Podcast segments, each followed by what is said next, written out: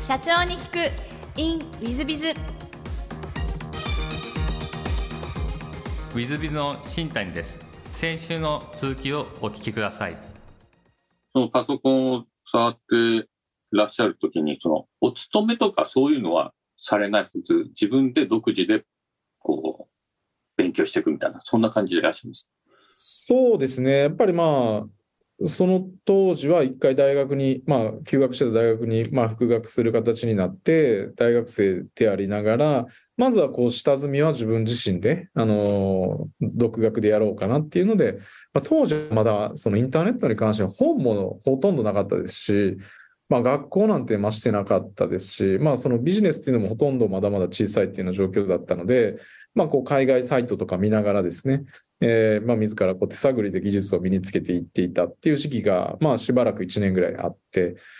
で、ただおっしゃる通りで、ある程度その次のステージに行くためには、やっぱりこう、働いた方がですね、まあいろいろ課題といいますか、まあテーマがありますので、身につきやすいんじゃないか。特にインターネットのエンジニアの場合、その機器が必要になったりもしますので、まあそういう意味でですね、どっかに就職したいなっていうことで、あの、まあ、バイト募集って書いてるようなところを探したり、まあ、書いてないところも含めてですね、まあ、飛び込みで、まあ、売り込みに行ったりとかですね、まあ、してたんですよね。なるほど。で、どちらかにお勤めになったんですか？そうなんですね。で、まあ一つ見つけて有望だなと思った会社が一つありまして、で、まだ有限会社だったんですね。社員もまあ4人ぐらいしかいないような会社だったんですけども、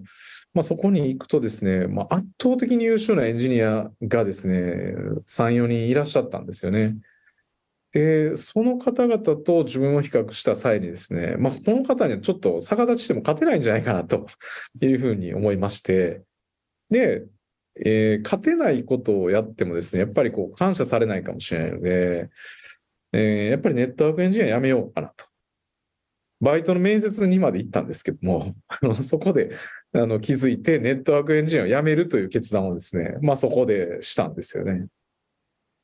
あの、普通な感覚という言い方がちょっと失礼な言い方かもしれませんが、だと、あの、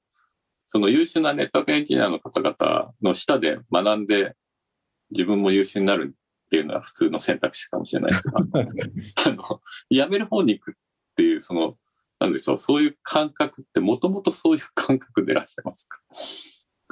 やっぱりこう人に価値を提供しようと思った際にですね、他の人がすごいできていて、自分自身がまあ圧倒的に及ばないってなればですね、やっぱり別の分野でチャレンジした方がいいんじゃないかなっていうふうなあのことを思ってまして、まあ、これはですね、その、まあ、その昔なんて、このリスナーの方もご存知のじゃない方もいらっしゃるかもしれないですけど、まあ、私の時代ですね、ボクシングで有名なマイク・タイソンっていたんですよね。すごい強い、あの、ボクサーで、日本にも来て勝ってたんですけども、で、その彼を見てですね、その、すごいトレーニングにトレーニングを重ねて一番になったのかっていうと、そうじゃなさそうなんですよね。まあ実際そうじゃないと。まあある程度、まあその、ね、あの、グローブはめて戦ったら、もうそれである程度もうチャンピオンに近いところまで行ったと。で、最後ちょっとトレーニングして、まあ世界チャンピオンになるっていうような感じだったというふうな話を幼少期に聞いてたんですよね。で、才能があるっていうのはそういうことなんじゃないかなと思っていまして、ちょっとやっただけで、そのマイク・タイソンがグローブ握った瞬間にちょっとパンチしたら、もういきなりあのチャンピオン近くまで行きましたぐらいのものがやっぱ本当の才能じゃなんじゃないかなっていうふうに思ってまして、すごい努力してそこに行くというよりは、まず自らの才能を早く見つけて、そこを磨いていく方が、かなりこう近道なんじゃないかなっていうのは、まあその前から感じてたところだったんですね。そういうのもありまして、このネットワークエンジニアとして圧倒的に優れた人を見た中で、これはなかなかそのトップまでいけない分野なんだなというのを感じて、まあ、一応1年間は頑張って独学でやってたんですけども、まあ、そこまで行った際にですね、まあ、強く感じて、いや、ちょっと別の道でやっていこうかなっていうのに至ったっていうところですね。なるほど。ありがとうございます。で、岩田社長様の、その、えー、まあ、他の方々に価値を与えられる才能、差別化された才能っていうのは、どんなふうにその後見出されていらっしゃった そうですね。あの、そこはですね、まあ、その、やっぱりこの新たな事業領域を見つける、まあ、ビジョンといいますか、まあ、そういうところ、事業構想力みたいなところは、えー、一定価値として、えー、届けることができるんじゃないかなっていうのことは、あの、その飲食店の経営であったり、えー、その後ですね、あの、まあ、IT エンジニアもやりながらでもありましたけども、まあ、感じているところでもありまして、ちょっとそういう事業を作っていく領域、まあそういう意味ではコンピューターの世界でいうと、このミドルウェアっていうインフラレイヤーからその上にアプリケーションですね、サービスを作るレイヤーがあるんですけども、そのサービス領域ですね、アプリケーション領域のところで、えー、あればですね、自分の発想がより、えー、幅広くですね、表現できるんじゃないかなっていうことを考えてまして、ちょっとそっちの方でチャレンジしてみようかなっていうふうに、まあ、感じたところですね。なるほど。その後、その、いわゆるロックオンさんの創業にそ、その点がそのままつながっていく感じでいらっしゃいますか？そうですね。はい。あの、つながっていくんですけども、ちょっと一つワンクッションがそこもありまして、まずですね、その、こうビジネスを企画するっていうところで、実はその IT エンジニアを辞める、ネットワークエンジニアを辞めて、次にすぐサービスを作り出したんですね、実は。で、それが旅行のコンテンツポータルサイトのようなもので、まあ今で言うと、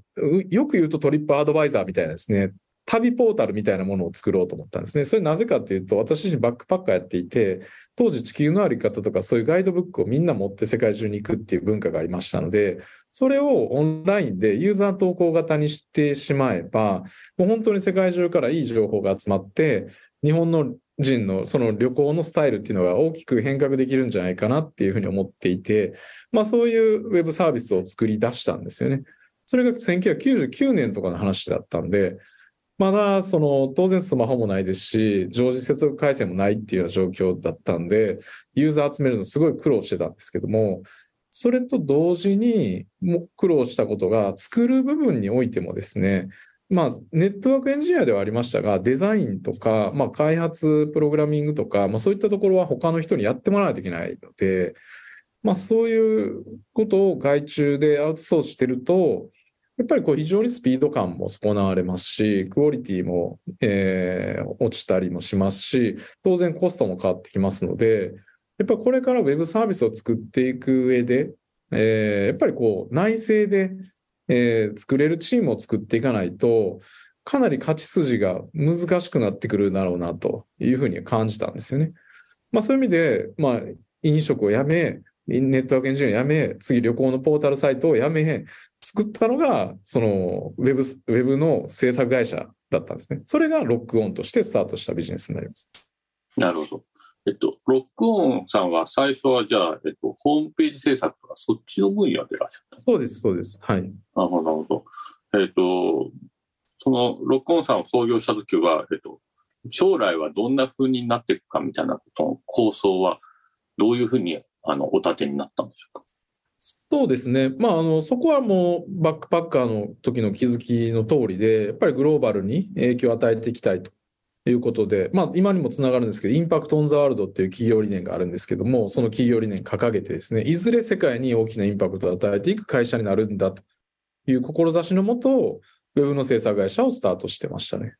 なるほど。あの、今の分野とはそのホームページ制作ってちょっと離れてるような気がするんですけども、はい、あのまあ、ネット IT ではあるんですけども、えー、どういうふうにこう新しいビジネスを開発されていったのかなというのをお聞きしたいんですけども。はい。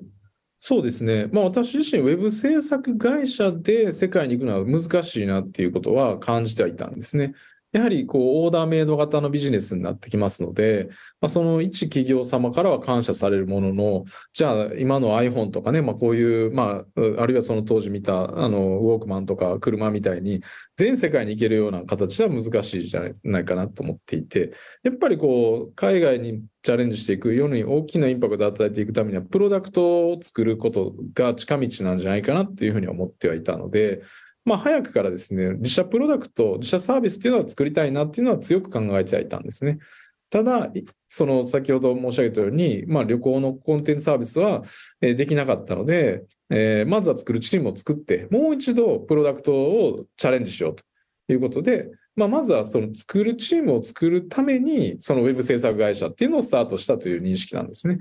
で、実際にそういう意味で、あんまりこう制作会社として規模が大きくななりすぎてしまうと、まあ、マネジメントのコストとかもすごいかかってきてしまうので、一定程度の規模感、ちょうどいいのが、まあ、ワンチーム6人から7人ぐらいだったんですけども、それだと自分が営業に行って、えー比較的高付加価値の提案をして、で、持ち帰って、そのチームで作って、品質管理もしっかりして収めることができるので、まあ、クオリティも上がっていきますし、えーまあそういう意味では、あの、すごくこう密度の高いチームができるんじゃないかなと思っていまして、まあ、そこでですね、しっかり作れるチームが、まあようやくできてきましたので、まあ次はプロダクト、えー作っていこうかなっていうことで、えーまあその後ですよね、2004年ぐらいですかね、にアドエビス、今の主力サービスにもなっているアドエビスっていうのを開発したっていうことになります。なるほど。じゃあ、えっと、創業して3年ぐらいで、そうですね。2、3年ぐらいですね。2001年からスタートして、2003年ぐらいにそういうものを作り始めて、2004年にローンチしたっていう流れになりますね。なるほどそうすると3年後ぐらいに、こう、自社商品、サービスを、えースタートさせると。こんな感じでいらっしゃいます。そんな感じですね。はい。で、その2004年ぐらいの時は、えっと、上場というのは目指そうとか、そういうことはあられたんでしょありましたね。はい。まあ2004年どころか2001年ぐらいから、あのーそういう思いではやってましたね。うか。なるほど。その、上場を狙う、まあ、なんで狙おうと思ったかみたいなところはいかがでしょあまりその、なんて言うんでしょう。あの、海外にインパクトを与えていきたいと。インパクトオンザワールド考えていく上で、やっぱりこう人物金情報っていうリソースをできるだけ最大化させてですね、まあ、ビジネスを展開していく必要性があるかなと思ってましたし、まあ、当然世界にインパクトを与えている、まあ、そのプロダクト、まあ、ね、あの、それこそソニーとか、まあ、トヨタとか、まあ、そういう、まあ、先輩企業を見てもですね、まあ、上場していったわけですし、まあ、そういう意味では、まあ、上場して世界にインパクトを与えていくんだっていうことは、まあ、もう自分の中ではもう規定路線として、あ当然のこととしてですね、もう創業時から考えてましたね。う。なるほど。ありがとうございます。えっと、上場へ向けてのご苦労なんてございませんでしたでしょうか？まあ、苦労はたくさんありますね。はい。例えばどんなご苦労があったかなって思いでございますか？お話しできる範囲で構いません。まあやっぱりそうですね、もう本当にいろんな苦労はありましたけども、まずそうですね、私の場合、実はまあ2007年に、えー最初に資金調達をするかの、そんな話になってきて、まあ当然資金調達、外部からのその資金調達するっていうことは、まあ当然上場を目指して頑張っていきましょうっていうようなお話し合いのもと調達する話なので、まあ、そこから考えると7年間ですね、えーまあ、2014年に上場するまで、えーかかったんですよね。まあ、通常で言うと、まあ、3年ぐらいで行く会社もありますから、まあ、それで言うと7年っていうのは結構長いあの期間かけたわけなんですけども、まあ、やっぱりこう、上場企業っていうのは難しいなっていうのはやっぱり 感じましたね。うん、どんな点がこう難しいなとお感じになられましたでしょうか？まあ、そうですね。やっぱり私の本当にその上場準備した頃って社員数も30人ぐらい、20人か30人ぐらいかな。あの、そんな規模感で、まあ、例えば一つ決済とか言って、まあ、倫理とか言っても、倫理とかないんですよね、当時はね。あの、いや、社員と話をしてて、まあ、これやりましょうかと、やっとこうかとかいう話で、じゃあこれさ、あの、印鑑くださいとか言って、印鑑そこに転がってる から、そこの印鑑押しといてとかね。まあ、そういうレベル感の話をしてたんで、当然上場企業としては、もう本当にコンプライアンス大事ですし、ね、あの、仕組みとしてやらないといけない、権限以上もしていかないといけないっていうことで、もう全然会社のオペレーションの仕方違うなっていうふうに感じたんですよね。もう本当にその当時思ったのが、スタートアップの上場企業、IT ベンチャーでありながら、鉄工所の基準を要求されてるなっていうことが、まず感じたポイントだったんですね。その、ね、鉄工所の基準でいきなりスタートアップが対応しようと思うと あの、大変なことになるわけなんですけども、もう本当に、とはいえやっぱり上場企業としてはね、当然その鉄工所基準といいますか、まあそう上場基準ってあるわけなので、それぐらい要求されるっていうことは、今となったらもう理解できるんですけども、その当時から考えればですね、当時は全くイメージがつかなくて、で、結果的にそれに、まあ真面目に対応している中で、会社の業績もガタ落ちしたんですよね、実は。で、まあ、例えばもう社長は自ら前線に出て営業とかあんまりやらないでくださいみたいなことも当時言われましたし、まあ権限以上がっていうことでまあやってるうちに、あの業績も落ちてきて、まあこんなことやってたら、まあ会社おかしくなるんでっていうので一回上場準備やめたりとか、えー、でまあもうちょっと徐々に準備できてきて、もう一回チャレンジしたりとかいうのを、まあ何度か繰り返してるようなイメージでしたね。なるほど、ありがとうございます。まあそういう意味では内部統制とか大変大切なのが上場ということで、そうですね、大変だったというお話でございましたが、えっと、もしよろしければですね、えっと、事業内容、御社のやってます事業内容、えー、宣伝がてらご説明いただきたいんですが、どんな事業を今展開されていらっしゃいますでしょうか？はい、えー、当社ですね、大きく2つ事業をやっておりまして、1つがマーケティングの効果測定、まあ、いわゆるネット広告の効果測定ツールとご理解いただければと思うんですけども、アドエビスというサービスで、企業様がネット広告を出稿する際にですね、まあ、その広告がどの程度効果があったのかっていうのを、まあ、はっきり分かるようにするツールとして提供しております。まあ、これが国内ではあの圧倒的、え、ナンバーワンシェアをいただいておりますので、本当に多くの企業様からですね、まあ、この、えーまあ、この月額利用料をいただくという形でサービスをご提供しているというのが一つです。もう一つが e コマースを構築していく際に、まあ、この SaaS 系、まあ、ASP なり、まあ、こうオンラインですぐ使えるサービスもあるんですけども、当社はですね、このオープンソースというもので、えー、ダウンロードすると自分流にカスタマイズして独自の EC サイトを作れますというサービス、まあ、EC キューブというサービスを、えー、展開しております。まあ、これも、まあ、私自身が企画して、まあ、一緒にチームで作ってきたサービスなんですけども、まあ、国内では非常に多く使われているようなサービスになっておりますので、まあ、これをもとに、えー、無料で使えるサービスではあるんですけども、まあ、そこに付随するですね、まあ、様々なサービスを、まあ、提供している。まあ、今ではですね、我々自らも EC サイトの構築運用支援というのを行っているというのが、まあ、大きく2つの事業構成になっております。はい。リスナーの皆さん方も、あの、アドエビス、EC 気分、どちらも覚えていただいて、もし、あの、えー、ご依頼できるようでしたら、ぜひ、岩田社長のところに、あの、行っていただければと思うんですけども、はい、えっ、と、ちょっと違う質問、全く違う質問もさせていただければと思います。えー、事前に好きなもの、好きなことをお聞きしてまして、えー、クラシックか読書、ゴルフ、スポーツ観戦というふうにおっしゃっていただいて、私、この中で注目した、クラシックカーと言った方は初めてでございまして、どんなクラシックカーがお好きでいらっしゃるんでしょうか？まあ、まあ、そうですね、まあ、ポルシェの、まあ、50年もんぐらいの車に乗ってるんですけども、まあ、本当に、そうですね、幼少期、街中で走ってるのを見て憧れてたような車ではあるんですよね。空冷ポルシェで、あの、まあ、本当にこう作りとしては非常にシンプルで、えー、まあ音も良くてですね、あのすごい50年前に作られたエンジニアが作ったものがですね、未だ現代ですね、まあ、そのままの形で走っているっていうところにですね、もう感動を覚えまして、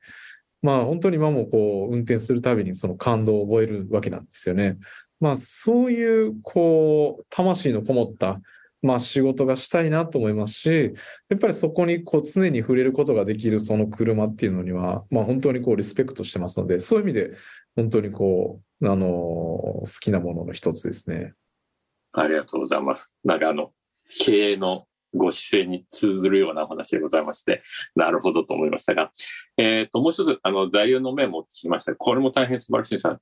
これは、えっと、姿勢点に通ずとお読みしてよろしいんですか、えー、そうですね、はい、はい。これ、どういう意味で、なぜ選ばれたかというのをちょっと教えていただきたいんですが。あそうですね。やっぱりこう、生きていく上で、えー、あるいはもちろん経営していく上で、まず、本当にこう、浮き沈みもありますし、いい時悪い時、もう本当大変な時期、たくさんあると思うんですよね。まあ、あの、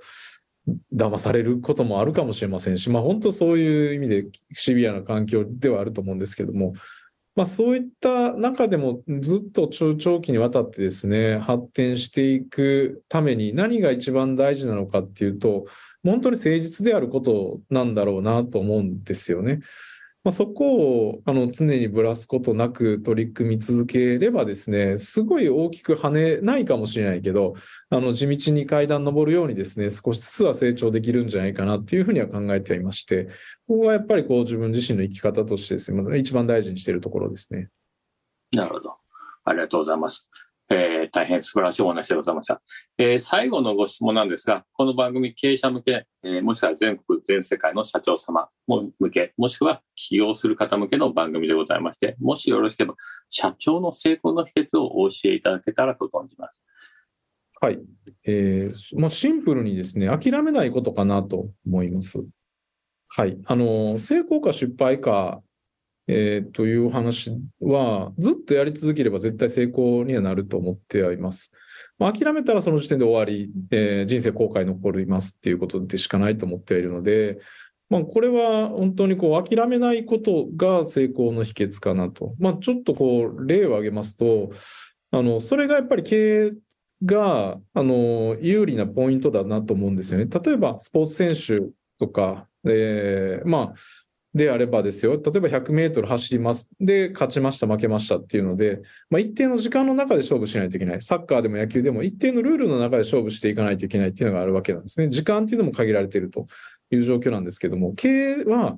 時間も限られてないですし、えー、人数も限られてない。当然手も使ってもいいし、頭も使ってもいいしということで、まあ本当にこう、取れる手段っていうのがもう無限大になっていきますので、諦めない限りにおいてはですね、必ず成功するんじゃないかなと、私は思っています。なるほど。大変深いお話でございました。ありがとうございます。えー、おそらくリスナーの皆さん方も参考になったんじゃないかなと思います。えー、リスナーの皆さんも本日はお忙しい中お聞きいただきまして誠にありがとうございました。ぜひ皆さんご参考にしていただければと存じます。岩田社長様、本日はどうもありがとうございました。ありがとうございました。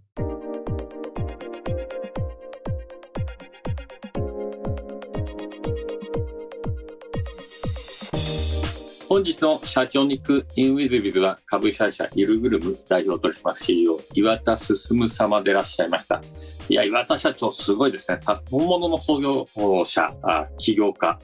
なんじゃないかなというふうに思いました。まあ、バックパッカーから始まって、まあ、正確に言うと大学休学してバックパッカーで、その後、えー、飲食店のオーナーを19歳でやるっていうのもすごい度胸ですし、まあ、起業家ですね。で、それをお辞めになった後、ちゃんと学ばれて、ネットワークエンジニアになり、えー、それも、まあ、ある意味普通は、それこで突き進むのが、えー、事業構想側に移ってですね、えー、その自身をの、まあ、ある意味才能能力を差別化される差別化戦略をした、えー、結果的にそしてロックオンさんを創業されホームページ制作の会社から、えー、マーケティング広告ソフトウェアプラットフォームやえー、EC オープンプラットフォームを作っていって、プロダクトを作っていって上場していくと。そして上場まで持っていったという会社様でいらっしゃいますので、まあ、やっぱり本物の起業家っていうのはこういう感じなんだなと、つくづく思わせてくださる、えー、素晴らしい社長でした。で、かつ、えー、まあ、ある意味感謝されるという言葉を何度もおっしゃってらっしゃいまして、価値を出さないと感謝されないということもおっしゃってらっしゃって、まあ、これも大変素晴らしいですね。えー、そういう意味では、えー、本当の起業家でいらっしゃいますので、まあ、我々もも皆さん方も岩田社長みたいになっていかなきゃいけないんだなとつくづく思いました。で最後に誠実というお話を姿勢天実がやっぱり誠実であれということを言ってらっしゃいます。まあ、この辺も本当によくよく経営者というのが分かっていらっしゃる社長様だなというふうに思います。私ももっと誠実に、えー、姿勢が天に通じてしまうので、えー、誠実に過ごしていきたいなと思った次第です。えー、本日の社長に行くインウィズではここまで。また来週。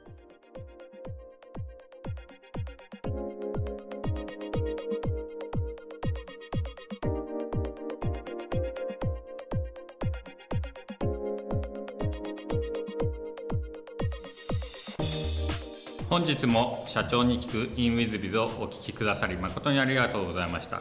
えこの番組は2017年1月から毎週配信を続けております。これまでにたくさんの成功社長、成功経営者のインタビューをお届けしてまいりました。その内容はすべてテキスト化いたしまして、私ども WizBiz が運営するウェブサイト経営ノートでも閲覧いただけるようにしております。音声だけでなく文字で読み返すことで新たな発見や気づきがあり皆様の会社経営に役立つヒントがきっと見つかるのではないかと思いまして、えーサイトの方にもさせていただいてます。ぜひネット検索で経営ノートスペース社長インタビューと入力いただき経営ノートのサイトをご覧になっていただければというふうに思っております。本日の社長に行く e ムイズではここまで。また来週。